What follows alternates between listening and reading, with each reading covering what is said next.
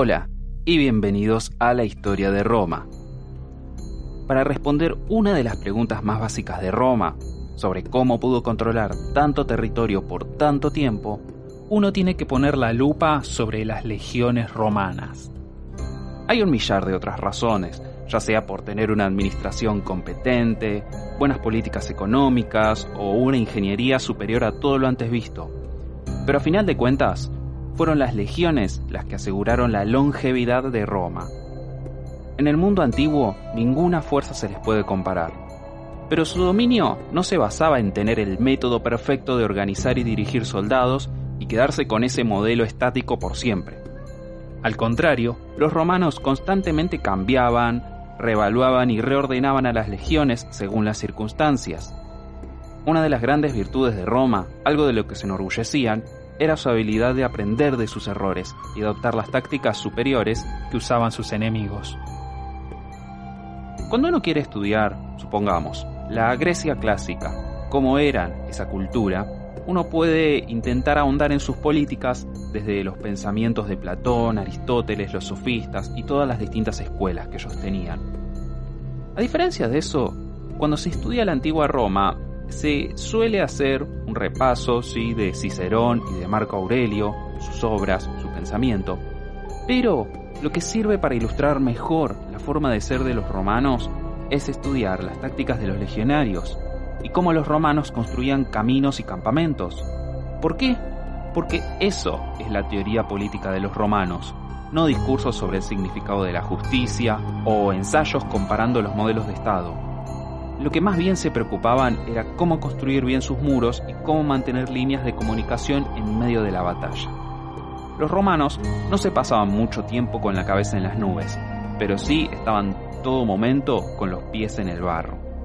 El poder, el dominio, la estabilidad, el legado de Roma se resume en su ejército.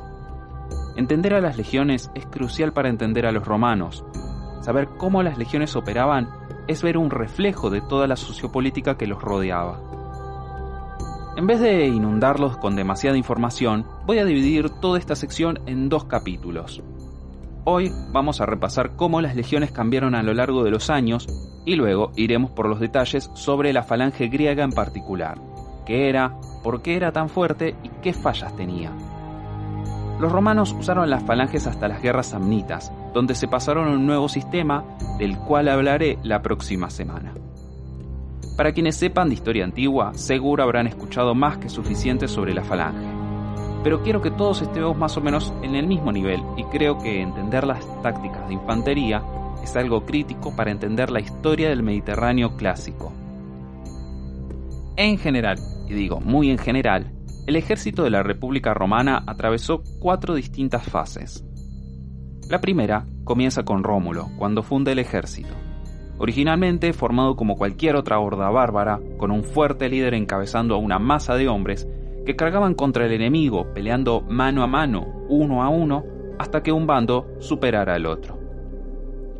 La segunda fase comienza alrededor de la mitad del siglo VI a.C., con las reformas de clases de Servio, en este punto, los romanos comenzaron a usar la falange griega, apoyándose en la disciplina y en ataques por grupo, en vez de la lucha libre de los tiempos de Rómulo.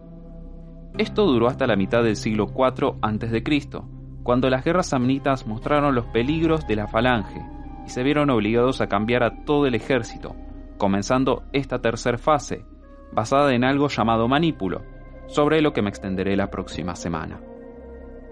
Luego, en el siglo II a.C., Mario traería la cuarta y última fase del ejército republicano, instituyendo una serie de reformas que transformaban no solo las tácticas del ejército, sino cómo se reclutaban los soldados, quitando todos requisitos sobre la propiedad y creando las primeras legiones profesionales. Eso fue uno de los principales factores que causaron la muerte de la República y el ascenso del imperio. A esta altura del podcast, llegamos a uno de esos puntos de definición, la mitad de los 300 a.C., donde se transicionó de una fase a otra. Y esta transición es particularmente importante, porque llevó a Roma de tener una típica fuerza armada al estilo griego a tener un ejército auténticamente romano. Los romanos, como mencioné, estaban muy influenciados por los griegos, en las artes, en la cultura y también en el arte de la guerra. En los siglos 8 y 7 a.C., los griegos desarrollaron una táctica llamada la falange, que se componía de soldados conocidos como hoplitas. En su tiempo, la falange fue la más formidable forma de ataque y se difundió por todo el Mediterráneo, llegando incluso a Roma, como les dije, alrededor de la mitad de los 500 a.C. Para decirlo bien simple, los griegos abandonaron las caóticas embestidas de hombre contra hombre en favor de una formación altamente organizada que embestía al enemigo como una sola unidad. Por cientos de años, lo único que podía detener a una falange era otra falange igual de fuerte. Por eso su adopción fue tan rápida en el mundo occidental. Una falange se componía de una única línea, de 8 a 16 personas de profundo, dependiendo del terreno y el número de oplitas disponibles. Por regla general, mientras más profundo mejor con las falanges, y hay registro de falanges que llegaban a tener unos 50 hombres de profundo en algunas batallas. Pero los comandantes tenían que tomar difíciles decisiones, ya que las líneas tenían que ser lo suficientemente largas como para evitar ser flanqueadas, algo que podía equivaler a una muerte segura. Así que siempre tenían que hacer este balance entre longitud y profundidad.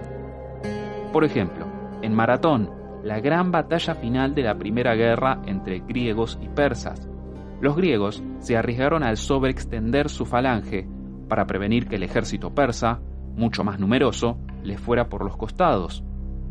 Fue un acierto, pero los persas casi aplastan la delgada línea griega y de haberlo logrado, la historia de todo el mundo sería radicalmente distinta. Durante la batalla, los hombres en el frente sostenían sus escudos ovalados, conocidos como oplón, de allí el nombre oplitas, utilizando su brazo izquierdo y tenían en la derecha unas largas lanzas. Los soplitas se colocaban muy cerca uno del otro, de forma que el escudo protegía a quien estuviera a su izquierda y el hombre a su derecha los protegía consecutivamente. Esto formaba un muro de escudos que era virtualmente impenetrable. Las lanzas de la segunda, tercera y a veces hasta cuarta línea sobresalían de los espacios entre los escudos, apuñalando y desgarrando todo lo que pudieran una masa de luchadores individuales simplemente terminaría masacrada al intentar atacar a una bien disciplinada falange. Ahora, ya sé que pueden estar pensando, si una falange tenía entre 8 o 12, 16 personas de profundo, lo que fuera, y solo las líneas frontales atacaban, ¿qué hacían las otras 4, 8, 12 líneas atrás? La respuesta va por tres lados pero todos ellos se relacionan con la importancia de mantener la cohesión de la falange. El primer punto es que mientras la falange comenzaba a embestir y se venían los empujones, la línea frontal necesitaba el aguante de los hombres detrás de ellos para que literalmente, físicamente, no pudieran retroceder, para que los sostuvieran. El segundo punto tiene que ver con la forma con la que una falange era rota comúnmente, por una retirada de la retaguardia. Una vez que los hombres de atrás comenzaban a huir, ya no había más refuerzos para los empujones, y sin más soporte, el otro ejército podía aplastar la línea frontal. Una falange más profunda significaba menor peligro para esas líneas, evitando que quisieran escapar. Los hombres detrás de una falange de 16 hombres de profundo no corrían el peligro de ser atravesados por una lanza, así que no huirían. Es psicología básica, estaban muy lejos de donde se estaba librando lo más candente de la lucha. El tercer punto de esta explicación es que una retaguardia estable prevenía que los hombres en el frente, que estaban en un peligro muy real, pudieran escapar más allá de sus miedos. Si alguien del frente escapaba, entonces toda la falange se vendría abajo y terminarían todos muertos. Otra vez, ya me imagino que pueden estar pensando, y la respuesta es que sí, las primeras filas de una falange eran un lugar muy, muy feo para estar, atrapados entre un enemigo que los intentaba matar y sus propios amigos que los presionaban para que se quedaran allí, incluso si ellos estaban mirando cómo peleabas nomás. La única forma de aliviar a los del frente era mantenerse juntos y avanzar, así que la misma formación en sí era un elemento motivador. Como ven, había mucho de psicológico en la falange, así que todo ese filosofar sobre la condición humana parecía darle fruto a los griegos. Igual, en una sociedad dura como la griega, los hombres pedían ir al frente, porque ahí se encontraba todo el honor y la gloria, y era donde los comandantes ponían a sus mejores soldados. Así que a pesar de todo el peligro, no les parecía que estar en las primeras filas fuera tan feo. Cada loco con su gusto, ¿no? Ahora, una última e importante cosa sobre la falange. Estaba diseñada para ser usada en llanuras y terrenos planos, donde las filas se podían ordenar apropiadamente sin hueco en las líneas. En una falange, una sola brecha podía significar la muerte. La supervivencia del ejército dependía de una única y uniforme línea de escudos. En Grecia, esto funcionaba bien porque ambos bandos usaban falanges, así que ambos bandos buscaban ese mismo tipo de terreno pero contra un ejército que usara tácticas totalmente distintas en terreno montañoso e irregular, las falanges eran vulnerables. Esto sería algo que los romanos aprenderían por las malas. En los siglos que los romanos usaron la falange estándar, les había servido correctamente porque luchaban o contra otras falanges o contra oleadas de galos que no eran rivales para un sólido muro de escudo, con cientos de lanzas saliendo de él. Pero cuando se enfrentaron a los samnitas, las debilidades de la falange fueron evidentes. El terreno difícil y escalonado de Samnio, donde la mayoría de las guerras samnitas se librarían, complicaba el despliegue y el mantenimiento ordenado de una falange. Además, la infantería y caballería ligera samnita, acostumbrada a esa geografía, podía fácilmente flanquear a los romanos, y como ya les dije, una falange flanqueada estaba perdida. Esta falla fatal sería el final del uso de la falange entre los romanos, simplemente no era lo suficientemente móvil. Atacada de frente, una falange era indestructible, pero una vez que los golpeaban de los costados o de la retaguardia, eran un blanco fácil. Los soldados en una formación tan apretada y tan cerrada no podían simplemente voltear y mover los muros de escudo a tiempo, con todo el estorbo de la armadura pesada y una larga lanza. Con suficiente tiempo, la columna de la izquierda o de la derecha podían reordenarse en una nueva línea frontal. Pero en la batalla el tiempo se contaba por segundos, y si un destacamento de caballería llegaba a aventajar a la línea frontal, podía destruir los costados en un solo momento, destruyendo a los apiñados soplitas, que ni podían darse vuelta y defenderse. Es por ello que la falange tenía que evitar ser flanqueada a todo costo, y los amnitas demostraron que podían dar vueltas alrededor de cualquier falange romana, obligándolos a cambiar por siempre su organización en búsqueda de una solución a esta debilidad crónica. Lo que los romanos desarrollaron fue el sistema que sería reconocido como el clásico ejército republicano, sobre el que hablaremos en detalle la próxima. Esto sería el sistema de manípulo en tres líneas, famosamente conocido como una falange móvil. Desde la historia de Roma espero que hayan comenzado de la mejor forma el 2021 y nos estaremos escuchando la próxima semana.